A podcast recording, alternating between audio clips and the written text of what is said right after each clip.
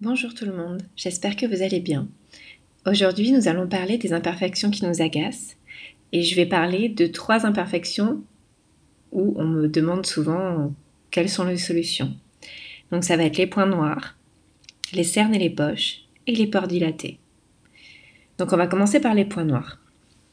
Souvent, vous me dites j'ai plein de points noirs sur le nez, sur les ailes du nez. Donc là, souvent, ma réponse, je vous arrête tout de suite, je vous dis, ce ne sont pas des points noirs, ce sont des pores qui sont encrassés. Si vous voulez, le nez, c'est la zone T. Il y a beaucoup euh, de glandes sébacées, donc euh, c'est des glandes qui euh, amènent le gras au niveau de la peau. Vous avez un conduit, le gras sort de ces pores. Donc, ça fait des points noirs en fait. Si vous voulez, vous avez les pores qui, avec l'air, ça va s'oxyder et ça va se transformer en points noirs.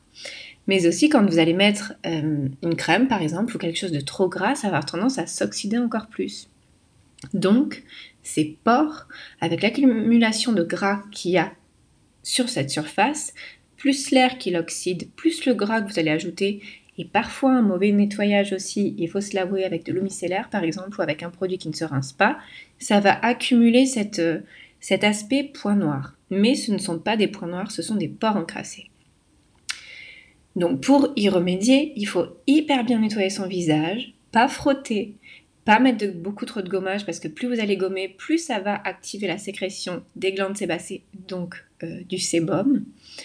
Donc vraiment nettoyer avec quelque chose de doux. Euh, évitez de mettre de la crème trop grasse à ce niveau-là. Si par exemple vous sentez que votre peau n'a pas besoin de crème sur ce niveau-là, n'en mettez pas parce que ça va ajouter encore plus de gras et des pores oxydés, donc une sensation de point noir. En revanche, un point noir, ça va être un, point comme un bouton où vous allez sentir euh, du volume sous votre doigt. Et vous allez voir une petite mèche noire, et souvent quand vous appuyez, bah, le point noir va sortir.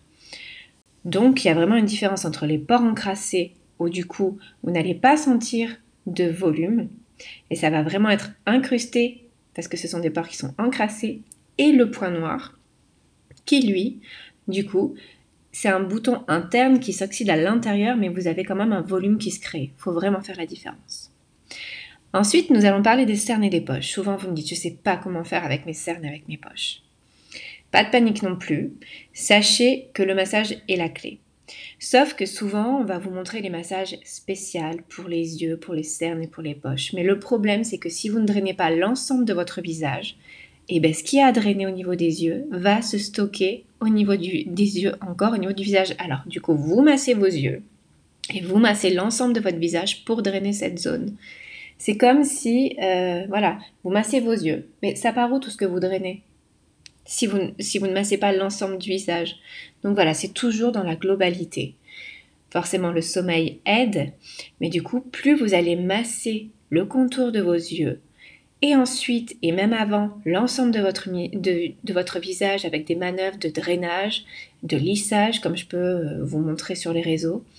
Ça, au fur et à mesure, ça va pas être en une séance, mais au bout de 15 jours, 3 semaines, vous aurez beaucoup moins de cernes, beaucoup moins de poches et beaucoup moins de ridules qui vont se créer sur cette zone-là. Donc pour les poches et les cernes, massage localisé, mais massage global du visage.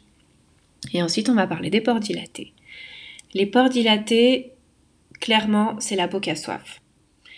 Donc souvent, on va mettre des produits qui sont gras ou des huiles et ça va avoir un côté hyper émollient sur la peau. Donc du coup, le, la peau et le, le vont se dilater.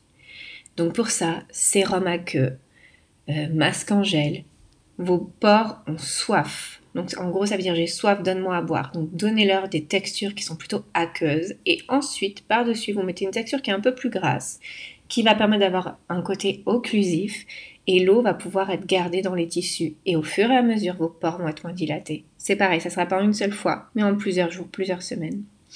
N'hésitez pas si vous avez des questions à m'envoyer un mail ou euh, sur les réseaux sur Elodie Martinac. Je vous souhaite une très belle journée, prenez soin de vous et à bientôt.